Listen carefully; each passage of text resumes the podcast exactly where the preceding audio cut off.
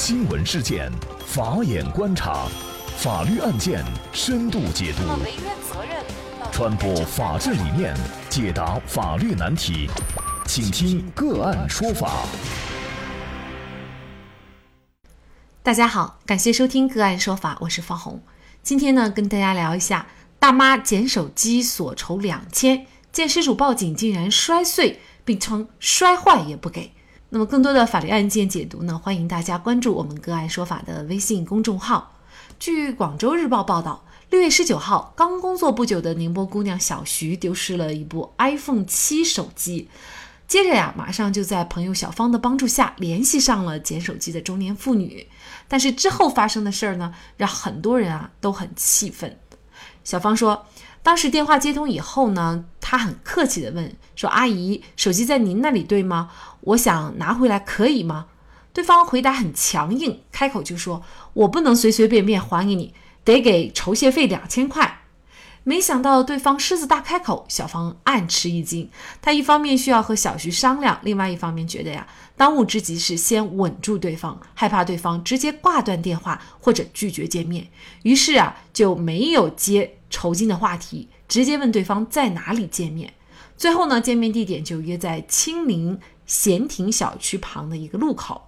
两个女孩呢还商量着说，最多啊给对方五百块钱的酬金，因为他们刚工作不久，也没有多少积蓄，五百块已经是承受的极限了。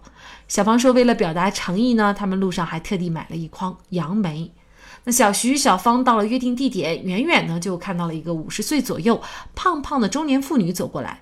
见面以后啊，他从包里就拿出小徐的手机，然后呢在两人面前晃了一下，又迅速装了回来。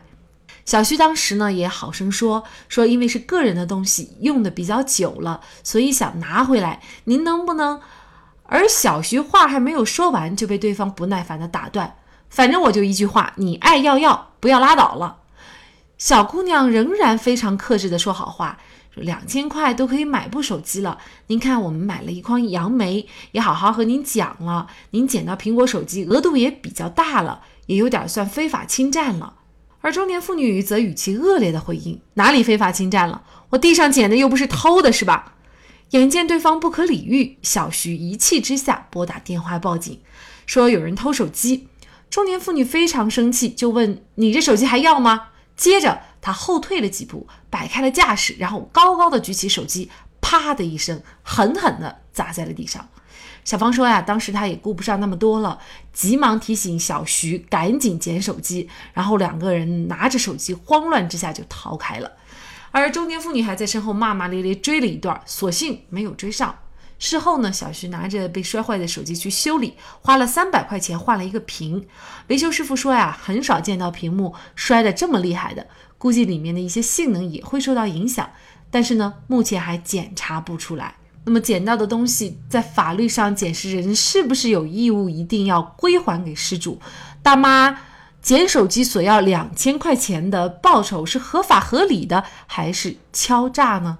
就这一系列的相关法律问题，今天呢，我们就邀请云南省律师协会刑事辩护委员会副主任、云南大韬律师事务所主任王绍涛律师和我们一起来聊一下。王律师你好，主持人好，听众朋友大家好。感谢王律师。嗯，其实大概在一年前，差不多我们做过一期关于捡东西到底要不要归还的事儿啊。那今天这个是案例呢，也是特别的典型。那我们还是跟大家来普一普法，因为这样的事件在现实生活当中啊，也还是常有发生。那么首先从法律上来讲，这个捡到的东西是不是捡尸人他必须应该归还给失主呢？这是毫无疑问的。实际上这个案子。法律上是其实是很很简单的，其实这种事情发生以后，更让我们感到沮丧的是，我们的道德底线，就是现在我们的这些人有不少的人，甚至于已经沦落到道德已经沦落到了这样的地步。大家再想想，在我们在教孩子，孩子出生以后会说话以后，我们可能很多家庭教孩子的第一首歌都是所谓的“捡到一分钱”，我在马路边捡到一分钱。但是这些成年人、中年人已经四五十岁了，甚至于都是成年人，应该给他的孩子树立榜样的这些人，竟然沦落到这样的地步，这是让我们非常感到失望、非常沮丧的。其实我们就是想呼吁、去引导，不能够做人，不能够没有底线。我们一定要有一定的底线，在底线之上去行使自己的权利，规范自己的行为，去做一个堂堂正正的人，而不是像本案当中的这种情况。所以捡到东西要还，这个这个没有任何争议，而且不仅仅是要还，而且你还还是你的一个法定的义务，因为这个是我们刑法第二百七十条就有明确规定的。侵占罪是指以非法占有为目的，将代为保管的他人财物、遗忘物或者埋藏物非法占为己有，数额较大，拒不归还的行为。那么在这种情况下，有可能是构成犯罪的。为什么会构成犯罪？因为牵涉到一个问题，就是所有权。这个所有权，无论你是捡到的，还是你代为保管的。或者是其他情况，这个所有权不是你的，你就没有权利占为己有。根本原因就在这里。那么像本案当中啊，这个大妈呢，她捡到手机，可能她觉得不归还才是理所当然的，因为就像她在对话当中说的，这个是她捡的。那么她所要的这个两千块钱的报酬，那么像这样的一个行为，它属于敲诈吗？还是一个合理合法的一个所筹呢？到敲诈这个倒还说不出过去，其实还是属于道德范畴的事情。那么注意拾得物，或者说你是作为代为保管的这一方，或者拾到东西的这一方，如果在这个过程当中你造成了你实实在在的损失，比如说你保管的时候你要跟他付出了保管的费用，比如说你来还这个手机的时候，你实实在在发生了这些车费路费。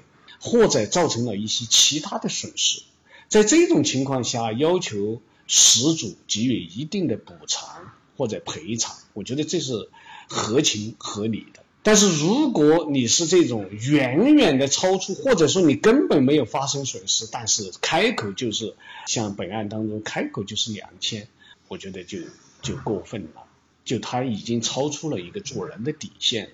当然，敲诈这倒还。不一定够得上。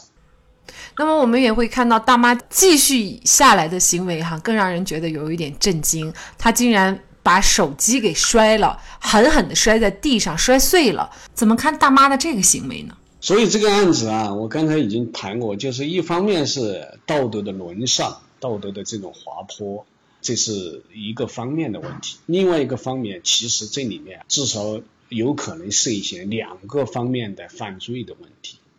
第一个方面就是刚才我们已经讲到的侵占罪，如果人家失主已经找到你来，然后你还拒不返还的情况下，在这种情况下有可能构成侵占罪，这是第一种有可能触犯法律的一种行为。第二种呢叫做故意毁坏财物罪，那么像在本案当中这种情况。因为这个所谓的酬戏费没有谈拢以后，他就把这手机炸掉，以后，这个时候是有可能构成犯罪的。比如说我们云南省的一个标准，那么侵占罪一般是在八千元以上，就属于数额较大，就有可能构成犯罪。那么如果是故意毁坏财物罪，只要四千块钱以上，也就是说这个是手机如果鉴定了被毁坏的手机造成了四千块以上的损失。那有可能他就要构成犯罪，所以这个不是简单的一个道德的问题。那么，即便是不构成犯罪，民事赔偿他也是脱不了干系的，因为这个手机你实实在在是被你毁坏掉了，那么你毁坏了别人的财物，那么赔偿的这种民事责任他是一定要承担的。那么实践当中啊，其实还有常见的几种情况啊，我们也跟大家就着这个事儿说一下。就是大家有的时候捡到东西啊，无论是金钱还是其他的一些财物，呃，有的时候你确实不知道这个东西是谁的，你可能想还，但是你没有办法找到失主。呃，或者呢，还有一部分人是算了，我也就很被动的不去找失主了，这东西就归我了。那么像这样的一种行为，在法律上怎么来定性呢？那么对于这种实践当中捡到东西，然后不想办法归还或者没办法归还的这种情况。其实是一种法律的一种空白，也就是说，我们刚才讲到的那种侵占罪是指的那种遗忘物，什么意思呢？就是说，因为人家是还能够找得回来的，还知道在哪儿掉的，而且还联系到你了，所以是是一种遗忘的情况。但如果真的是遗失了，你根本就找不到失主，失主就无法来找到你，无法来向你索取。在这种情况下，实际上法律是一种空白，它既没有说你有权利就自己去进行使用，当然也没有规定说你使用以后就是违法或者犯罪，是一种空白。但是我们的社会生活当中，它并不是说任何情况下它必须都是要由法律来进行规范的。还有许许多多，其实法律规范的毕竟是一小部分，它是一个底线。还有许许多多是我们的道德要求，是我们在学校里面，是我们的父母，是我们传统的这些优良的品格传承下来，让我们怎么去做人，怎么去在社会上堂堂正正的、正大光明的做一个人，是有这样的道德道德要求的，所以。刚才主持人谈到的这些问题，可能是一个法律之外的，而在道德范畴之内的一个事情。所以呢，本案当中的这个大妈哈，通过她的一些语言，比如说她说哪里非法侵占了，我地上捡的又不是偷的，是吧？那么通过她的这个语言，她似乎就理所当然捡的东西呢，其实就是她的。如果让她还，就要付出代价。一方面呢，这个体现她可能法律意义上比较淡薄；那么另外一方面也是最重要的，就是道德沦丧了哈。